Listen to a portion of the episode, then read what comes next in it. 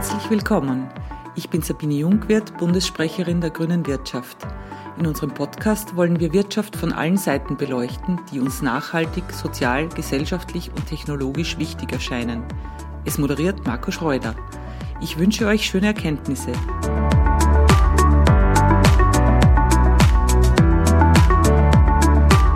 Wer ist denn heute bei uns zu Gast? Jaritz Andreas, ich bin der Geschäftsführer von Emma Wanderer. Was das ist, werden wir gleich kennenlernen, aber was hast du geschafft? Ich habe den weiten Weg von Graz ins Waldviertel geschafft, über, über verschlungene Wege und über Berge und über Täler, aber ich bin im Prinzip gerade Richtung Norden gefahren und habe es sehr geschafft in das schöne Waldviertel. Ja, also wir sind im Ispertal. Die Grüne Wirtschaft hat hier eine Denkwerkstatt und da warst du eingeladen. Da geht es um neue Formen und neue Wege des Arbeitens. Und du bietest mit Emma Wanderer etwas eigentlich in Österreich so nicht so organisiertes, sage ich mal. Ja?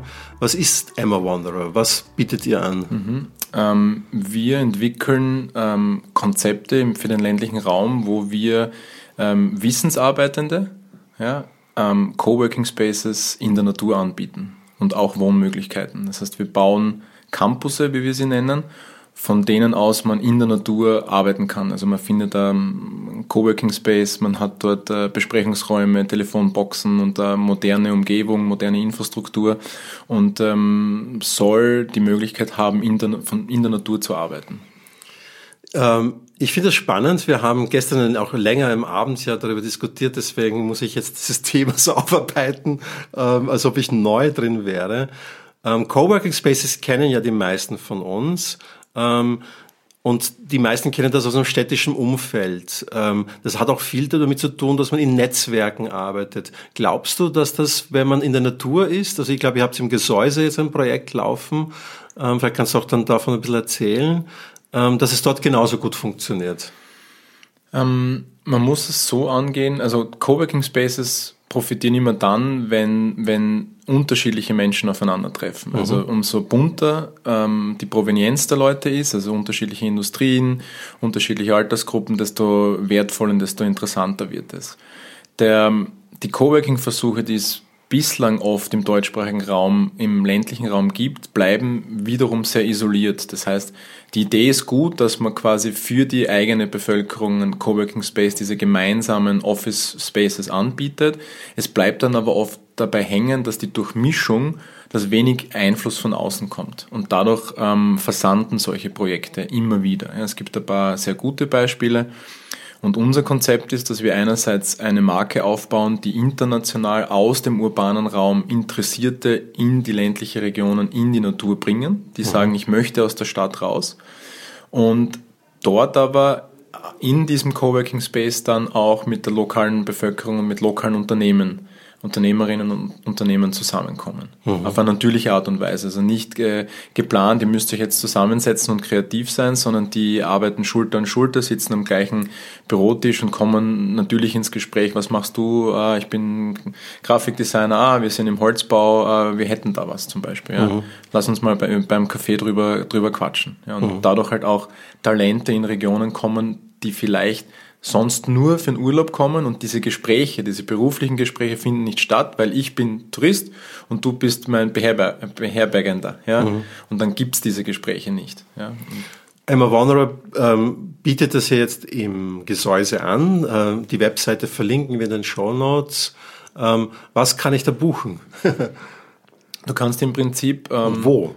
Also ähm, das wird online zu buchen sein. Also ja. wir bauen eine eigene Buchungsplattform auf. Ähm, das Projekt im Gesäuse ist gerade im Entstehen. Also wir sind jetzt in der Einreichphase der Bauunterlagen, um die Baugenehmigung zu bekommen. Man wird bei uns einerseits ähm, diese Office-Infrastruktur buchen können, also Arbeitsplätze und ähm, aber eben auch äh, Meetingräume, Workshopräume und auf der anderen Seite auch Unterkünfte. Das heißt, man kann bei uns in Microhomes wohnen, beziehungsweise, was uns auch sehr wichtig ist, man kann auch mit einem eigenen äh, Campervan zum Beispiel kommen. Es ist ein Mischkonzept, ja. Es ist Erweiterung eines, eines Campingplatzes mit moderner Infrastruktur, der aber im Prinzip auf, auf remote Arbeitende eingehen kann. Du hast uns erzählt, dass du auch in andere Projekte in anderen Regionen auch arbeitest. Also es soll ja nicht nur beim Gesäuse bleiben, wenn ich das richtig verstanden habe. Genau, also wir wollen Emma Wanderer europaweit etablieren mhm. und suchen aktuell auch schon, also sowohl in Kroatien wie auch in Portugal und Griechenland sind es einmal drei äh, Fokusländer, ähm, sind wir schon in verschiedenen Stadien, ja, was die Projektentwicklung anbelangt. Wenn wir über so etwas sprechen, reden wir ja natürlich auch über neue Formen des Arbeitens. Ähm, ein Begriff, dem man ja immer wieder begegnet, und ich kenne sie auch persönlich mittlerweile, und ich werde langsam selber zu einer. Ähm, äh, das ist mir aufgefallen jetzt in der Pandemie, zum Digital Nomad. Das heißt, ich bin ähm, zum Beispiel im Sommer 2020 im Pinzgau gewesen und eigentlich hat es auch niemand mitbekommen, dass ich von dort aus gearbeitet habe. Und ähm, das ist ja etwas, das eigentlich ihr auch bedienen wollt, wenn ich das richtig verstanden habe. Ne? Genau, also beim digitalen Nomadentum geht es ja darum, dass man ortsunabhängig arbeitet und auch, oder man sagt multilokal. Mhm. Also da gibt es Menschen, die ähm, keine eigene Wohnung, also keine laufenden Mietverträge haben, sich aber in äh, gewisse äh, Netzwerke ein, ein, einklinken. Also Unterkünfte, die man weltweit buchen kann, ähm, Co-Living-Orte äh, äh, oder Co-Living-Häuser und, und man zieht durchaus nomadisch, also von einem Ort zum anderen. Das kann temporär sein oder überhaupt das ganze Jahr über. Ja, und das sehen wir, es hat Anfang der 2000er in Asien begonnen, also ausgehend, also sozusagen im Anschluss an die große Backpacker-Bewegung. Mhm. Dort waren Kreative, also die Grafikdesigner, die immer schon nur einen Computer gebraucht haben, ja, ähm, sind vor allem in Asien ist, ist da so ein Lebensstil entstanden. Sehr nischig zu Beginn, aber mittlerweile hm, kommt das digitale Nomaden, Nomadinnentum in der Mitte der Gesellschaft an, in unterschiedlichsten Ausprägungen. Ja. Äh, in den Amerika, nein, in den Vereinigten Staaten, so in den Vereinigten Staaten gibt es ja scheinbar auch Studien dazu, wie viele Personen das sind. Wie viele sind das derzeit dort? Also die verlässlichsten Zahlen, wir haben versucht auch für Europa mhm. verlässliche Zahlen zu bekommen, da gibt es nur Schätzungen. In den USA geht man davon aus, dass ähm, auch während der Pandemie, also die Zahl der digitalen Nomadinnen ist auf knapp 11 Millionen wow. gestiegen. Also quasi mehr Menschen als in Österreich leben, sind in Amerika nomadisch arbeitend unterwegs, ja, machen Wissensarbeit. Das heißt, haben ganz normale Jobs, verdienen gutes Geld, sind Softwareentwickler, genauso aber auch Buchhalterinnen, sind in den verschiedensten Kreativbereichen, aber auch äh, sind Autoren, sind also aber quer durch alle Branchen. Ja. Es können auch Sachbearbeiterinnen sein. Also das ist wirklich, ähm, man darf da nicht nur klassisch, also wir sehen, dass es quer durch alle Branchen hindurch mittlerweile sich durchzieht und teilweise gibt es digital Nomadinnen, die äh, Unternehmen mit 200, 300 Leuten führen. Ja. Es gibt auch immer mehr Unternehmen und gerade jetzt in der Pandemie hat sich das bestimmt auch verstärkt, die feststellen, dass sie eigentlich gar keine riesigen, auch sehr teuren Büros brauchen. Dass das Arbeiten eigentlich ganz gut funktioniert, wenn man sich für kreative Prozesse trifft. Das könnte zum Beispiel im Gesäuse sein oder so. Ja. Und dann das Abarbeiten dann wieder in den Homeoffices oder wo die Leute halt auch immer sein wollen. Und sei es an den Küsten Kroatiens oder Portugals. Und dass man sich dann irgendwann wieder trifft, um dann zu evaluieren, neue Projekte zu entwickeln, das weiterzuentwickeln. Ist das etwas, wo du glaubst, das ist eine, ein, ein Trend, der, der vermehrt auch die Unternehmen erreichen wird und auch traditionelle Unternehmen erwischen wird? Quer durch alle Industrien sehen wir, dass die, die Ausprägung, wie stark wird remote gearbeitet, sehr unterschiedlich ist, aber in jeder Branche gibt es die. Also das ist so wie es bei, wenn man sich erinnert, wenn ein neues Medium auf den Markt oder sozusagen in die Gesellschaft gekommen ist, ja, hat es nicht automatisch das Medium, das davor das Leitmedium war, abgelöst, sondern es hat sich eingegliedert und es mhm. ist trotzdem, Zeitungen gibt es immer noch, obwohl es das Internet gibt. Mhm. Ja. Und genauso wird es in der Art und Weise, wie, wo und wann wir arbeiten sein. Natürlich im gesetzlichen Rahmen, aber ähm, wir sehen da sehr, sehr viele unterschiedliche Ausprägungen. Es gibt konservative konservativere Unternehmen, die äh, völlige Freiheit ihren Leuten geben, wo sie arbeiten, also hochflexibel sind. Und dann gibt es eigentlich auch Technologieunternehmen, sehr innovative Unternehmen, die, die überhaupt kein Homeoffice anbieten wollen. Ja. Das wird sich einordnen ja, und wir werden ungefähr 50 Prozent jener, wo man sagt, die Menschen, die Wissensarbeit verrichten, ja, oder die tele- und auch telearbeitsfähige Arbeitsplätze haben, werden das auch tun. Das heißt, da kann man sich dann überlegen als Unternehmen, möchte ich 50 Prozent potenzieller Mitarbeiterinnen ansprechen oder nicht. Also das heißt, wenn ich dieses Remote Work nicht anbiete, dann besteht die Gefahr, dass ich bis zu 50 Prozent äh, potenzieller Belegschaft oder meiner, meiner bestehenden Belegschaft entweder verliere oder ähm, genau, und das, das, das wird sich das wird sich in den nächsten Jahren noch äh, immer weiter verstärken, umso stärker der Fachkräftemangel wird. Ja. Also du glaubst auch, dass dein Angebot Unternehmen hilft zu rekrutieren? Wir sind eigentlich, also das klingt alles schön, ja, ich fahre in die Natur und kombiniere da meinen Urlaub mit der Arbeit, aber in Wirklichkeit sind wir in dem, in dem Talent Acquisition und Retention, also Talente finden und halten Spiel. Und da geht es um viel Ressourcen, da geht es um viel äh, Wettbewerbsvorteil, den ich habe oder nicht, wenn ich, wenn ich die Leute, also wenn ich Leute brauche und ich kriege sie nicht, dann kann ich nicht wachsen. Ja? ähm, dann kann ich äh, meine Marktposition nicht stärken und Firmen werden da immer stärker, äh, in, in einen immer stärkeren Kampf gezwungen. Und da werden wir Rolle spielen. Und wenn man gewissen Statistiken trauen kann, wird im Prinzip der Fachkräftemangel in Deutschland, also ich habe da mit einem Experten vor einiger Zeit gesprochen, die sagen, da wird es Millionen fehlende Arbeitskräfte geben. Also acht, neun Millionen in, allein in Deutschland Fachkräfte in, in ein paar Jahren. Ja. Also das heißt aber auch, weil ähm, wenn man so als, als oberflächlicher Beobachter an Coworking Spaces denkt zum Beispiel, dann hat man mehr die EPUs ähm, im Blickfeld das heißt aber auch, dass du die Zukunft von solchen Projekten nicht unbedingt bei den EPUs alleine siehst, die jetzt vielleicht schon seit Jahrzehnten digitale Nomaden sind, ohne sich selbst so genannt zu haben. Weil wenn du Texter bist, kannst du das am Strand von Portugal ja genauso gut ein paar Monate lang. Ähm, sondern dass das tatsächlich auch eine Arbeitsweise für größere Unternehmen wird. Absolut. Also mhm. das ist auch unsere, unsere, unser Ziel, dass wir uns als Partner für Unternehmen anbieten können, die ihren Mitarbeiterinnen die Möglichkeit dieser flexiblen Arbeit geben wollen. Ist euer Projekt dann trotzdem für EPUs auch interessant? Auf, je, auf jeden Fall. Ja. Ähm, mhm. Also wir schließen da auch niemanden aus. Wir glauben jedoch, dass im Prinzip der Bedarf, also vor allem bei Unternehmen aller Größenordnungen, da auch Sicherheit zu geben. Wenn du deinen Mitarbeiterinnen diese Flexibilität gibst, dass sie zum Beispiel fünf, Jahr, fünf Wochen im Jahr von überall aus arbeiten, ähm, geben wir dir die Sicherheit, wenn sie bei uns arbeiten, haben sie einen ordentlichen Arbeitsplatz, es ist ein gutes Umfeld und es ist eine, also eine gewisse Qualitätssicherung und dementsprechend kannst du deine Marke, deine Unternehmenskultur auch bis zum gewissen Grad in Emma hineinprojizieren. Oder du holst dir diesen Flair von Emma auch. Ja, das ist auch so ein Thema, wo viele Firmen aufspringen. Das Wort Workation, wir haben es noch gar nicht verwendet. Ja, ähm, das geistert ja schon seit einigen Zeit, vor allem in der EPU-Szene herum. Also es hat mich auch schon vor einigen Jahren erreicht, dieses Wort. Ähm, ich habe auch kooperiert mit Menschen, die ähm, zum Beispiel im Sommer grundsätzlich nur in Portugal gearbeitet haben. Portugal dürfte da überhaupt sehr früh auf diesen Zug aufgesprungen sein. Ähm, was, was, was bedeutet Workation für alle, die dieses Wort vielleicht nicht kennen?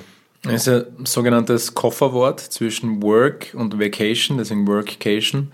Und das bedeutet, dass man im Prinzip ähm, einerseits eine Entgrenzung zwischen Arbeit und Freizeit, auf der anderen Seite, dass man reist und von, der, von unterwegs aus arbeitet. Das heißt, dass man sich genauso einen Alltags, ähm, Arbeitsalltag schafft, aber dies an einem Ort tut, wo man, wo man gerne Zeit verbringen möchte.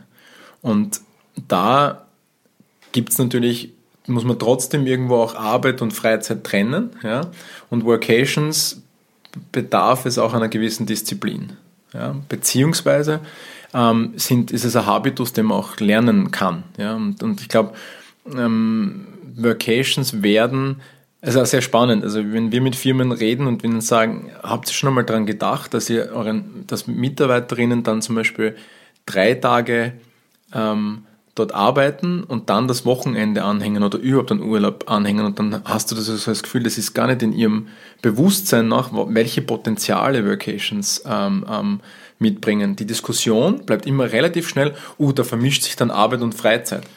Aber das ist, bei mir war es immer so, ich habe ich hab mir gedacht, wenn ich nur zwei Wochen Urlaub im Sommer habe und dann eine so weite Reise mache, warum sollte es nicht möglich sein, dass ich dort, ja, jetzt wieder das Beispiel Portugal, dass ich dann in Lissabon einen Coworking Space mich einmiete, in Lissabon mir irgendwo eine Wohnung oder eine Unterkunft in einem Co-Living einmiete und dann dort Office aufschlage und dann zu meinen zwei Wochen Urlaub noch zwei Wochen Workation anhänge und dann mhm. trotzdem schon, ich bin schon dort, ich bin schon ein bisschen an die Stadt gewöhnt, ich kann mir schon ein bisschen einen Alltag schaffen ja, und dort einfach arbeite. Warum soll das nicht möglich sein? Eigentlich ist es ja nicht ganz so neu, nicht? Also es gab ja schon die Jahrhundertwende und ich bin in Bad Ischl aufgewachsen, also da gab es ja ähm, bereits die Sommerfrische und da haben durchaus ähm, Industrielle in, aus Wien, die dann halt ihren Ringstraßenpalais verlassen haben und in der Salzkammergut-Villa gezogen sind, aber auch mit den Mitarbeiterinnen, also mit den Top-Mitarbeiterinnen und Mitarbeitern, um, und das Telegrafenamt war damals das Internet von heute, ne? und deswegen gibt es ja in Ischl auch so ein riesen Telegrafenamt, ja? damit die Leute arbeiten konnten von, von Bad Ischl aus. Ähm, also eigentlich so neu ist ja das gar nicht. Ne? Oder die Beatles, die dann auf einer Karibikinsel ein Album aufnehmen. Absolut, also deswegen, es kommt immer auf die, die, den Blickwinkel drauf an. Also ich finde es super, dass du die, die Sommerfrische ansprichst. Natürlich war das ein aristokratisch, also sehr elitäres ja. äh, ähm, äh, Phänomen.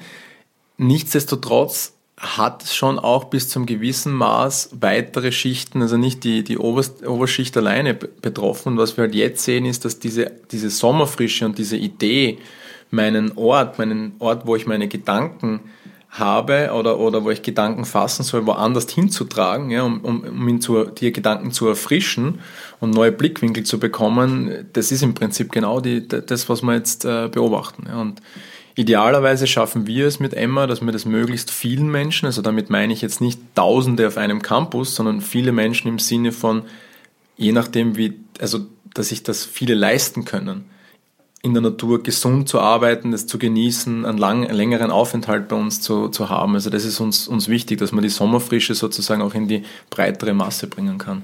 Eine Frage noch ganz praktisch. Ja, wenn ich ähm, jetzt ein Unternehmen bin und ich überlege mir, eigentlich ist es cool, ich, ich will eh weniger Büroflächen, ist eh nur teuer in der mhm. Stadt. Ich will eigentlich eh, dass die Leute zu Hause arbeiten, aber ich will für gewisse kreative Prozesse oder, oder einfach mal einen Monat mit denen zusammenarbeiten oder zwei oder so. Ähm, die haben ja dann auch Kinder und die haben ja dann auch Familien. Ähm, ist das dann mitgedacht, dass die dann auch mitreisen auf so einer Vacation oder, oder habt ihr da auch, weil Kinderbetreuung ist ja dann auch ein Thema zum Beispiel?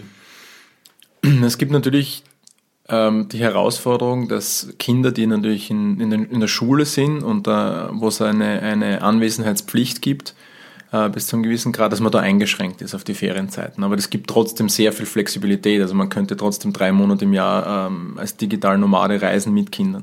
Grundsätzlich ist es so, dass wir uns das Thema, ähm, dass das sehr wichtig ist. Ich habe selbst zwei Kinder und in meinem Umfeld sind viele, die ähm, remote arbeiten und wo beide Elternteile Jobs machen, die remote und die wollen auch mit ihren Kindern ähm, den ganzen Sommer über von anderen Orten aus arbeiten die brauchen eine Kinderbetreuung und finden wenig, ich sage mal, strukturiertes und passendes Angebot.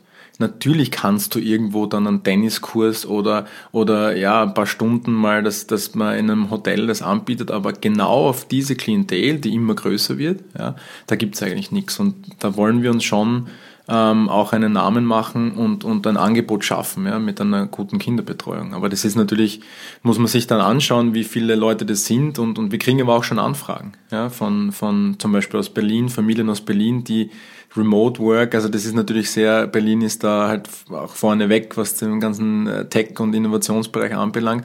Aber da gibt's halt tausende Familien, die den Sommer gerne nicht in Berlin verbringen wollen, aber trotzdem arbeiten müssen. Ja. Ich kenne auch, also ich bin gebürtiger Niederländer, ich kenne auch tausende und abertausende Niederländer, die, glaube ich, die österreichischen Berge im Winter und im Sommer genießen würden. Und ich glaube, dass das schon auch ein, ein Thema wäre für viele niederländische Unternehmen zum Beispiel, einfach auch anzubieten, hey, wir gehen in die Berge. Ja, ja, also das genau darauf, äh, da wollen wir hin. Also das aus den Städten, ja, und vor allem wenn du, wenn es Städte vielleicht auch sind, die eher industriell oder die jetzt vielleicht diesen unmittelbaren Zugang zur Natur nicht so ermöglichen, wie es halt in Großstädten oft, oft der Fall ist, da kannst du halt ähm, Qualitäten halt anbieten. Ja? Und die Leute können arbeiten, können das Hirn durchlüften und sind trotzdem sind in den Alpen und da kann man sich als Unternehmen halt auch einen guten Namen machen. Und Es gibt auch in österreichischen Unternehmen, die sagen, das ist tatsächlich auch ein Standortvorteil. Mhm. Wenn ich sagen kann, hey, du kannst in Wien bei uns im Office arbeiten, aber du kannst zum Beispiel auch im Nationalpark Gesäuse auf unserem, unserem Campus arbeiten und das mit reinnehmen in das gesamte Employer Branding. Ja. Kleine Anmerkung am Rande, der Klimawandel wird auch dafür sorgen, dass die Berge, glaube ich, ein attraktiver Arbeitsplatz werden. Ja, also es ist ein kühl, kühlerer Ort einfach. Genau. Das, ist, das diskutieren wir auch mit, mit äh, den Touristikern, ja. die dann sagen, also die Sommerfrische wird tatsächlich ein, ein Thema sein. Und, und, und Wien, also man muss ja auch da, werden ja Maßnahmen gesetzt, ja, um die Stadt abzukühlen, aber das wir werden sehen, also die, diese Flucht im, im, Sommer aus der Stadt raus wird zunehmen. Das ist jetzt aber gar nicht so die Opportunity, die wir jetzt primär sehen, sondern das können wir jetzt eh nicht beeinflussen, aber natürlich sind wir unter Anführungszeichen der Profiteure, ne, dass die, die Städte einfach zu heiß sind im Sommer. Ja. Wie groß ist euer Team? Wie viele Leute seid ihr da wie finanziert sich das auch? Ähm, wir sind jetzt im, im Kernteam, ähm, jetzt zwei Leute neu angefangen, wir sind fünf Leute im Kernteam plus äh, ein großes Freelancer-Netzwerk und, und Partner, also Architekturstudios, mit denen wir arbeiten, äh, Baupartner. Ich würde sagen, sind jetzt sicher schon über 20 Leute, mhm. mehr oder weniger stark involviert. Ähm, finanziert sind wir durch äh, Thrive Studio, das ist ein Startup-Studio ähm, aus Wien, das äh, von Martin Sierlinger, der in der Digitalisierungsszene in, in, in Wien sehr bekannt ist und auch in der Startup-Szene äh, groß geworden ist. Und der hat äh, das Thrive Studio ähm, entwickelt und, und, und aufgebaut und das ist im Prinzip ein, ein Venture Builder. Also das ist eine, ein Unternehmen, das sich damit auseinandersetzt, Unternehmen zu entwickeln. Und ähm, finanziert sind wir, also hinter dem Studio stehen ähm, ähm, Investoren, namhafte Investoren, also Unternehmer, Unternehmerinnen, teilweise von Family Offices, also Familienunternehmen aus Österreich und aus Deutschland. Und die sorgen einmal für unsere Grundfinanzierung, dass wir erste Mitarbeiterinnen aufbauen können, damit wir äh, handlungsfähig sind, Verträge abschließen können. Also das ähm, diesen Teil und ähm, wir sind jetzt aber gerade in der, in der Vorbereitung der nächsten Finanzierungsrunde als Startup. Ja. Andreas Jaretz ist zu Gast von Emma Wanderer. Ähm, ich wünsche euch natürlich viel Erfolg mit diesem Projekt. Es steht ja eigentlich doch ganz am Anfang. Ne? Und ähm, was war denn aus deiner Sicht so das Wichtigste unseres Gesprächs?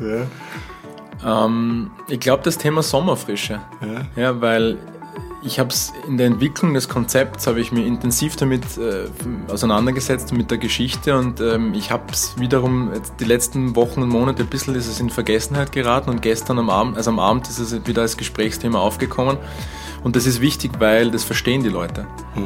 Und dann so, ah ja, eigentlich schon, ja, wir haben eh schon einmal so gearbeitet. Plötzlich bist du in einer Tradition, ne? Genau. Ja. Ja. Man schließt wieder an und interpretiert die Tradition neu. Ja. Danke für das Gespräch. Danke für die Einladung.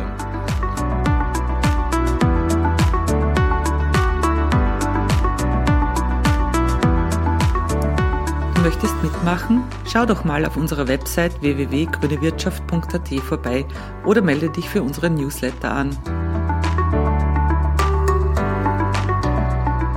Mein Name ist Elisabeth Lehner. Ich bin Unternehmensberaterin, Organisationsentwicklerin in Wien und bei der grünen Wirtschaft engagiere ich mich, weil mir wichtig ist, Wirtschaft auf Augenhöhe zu gestalten, ohne Ausbeutung. Und ich denke, dass das bei der grünen Wirtschaft möglich ist.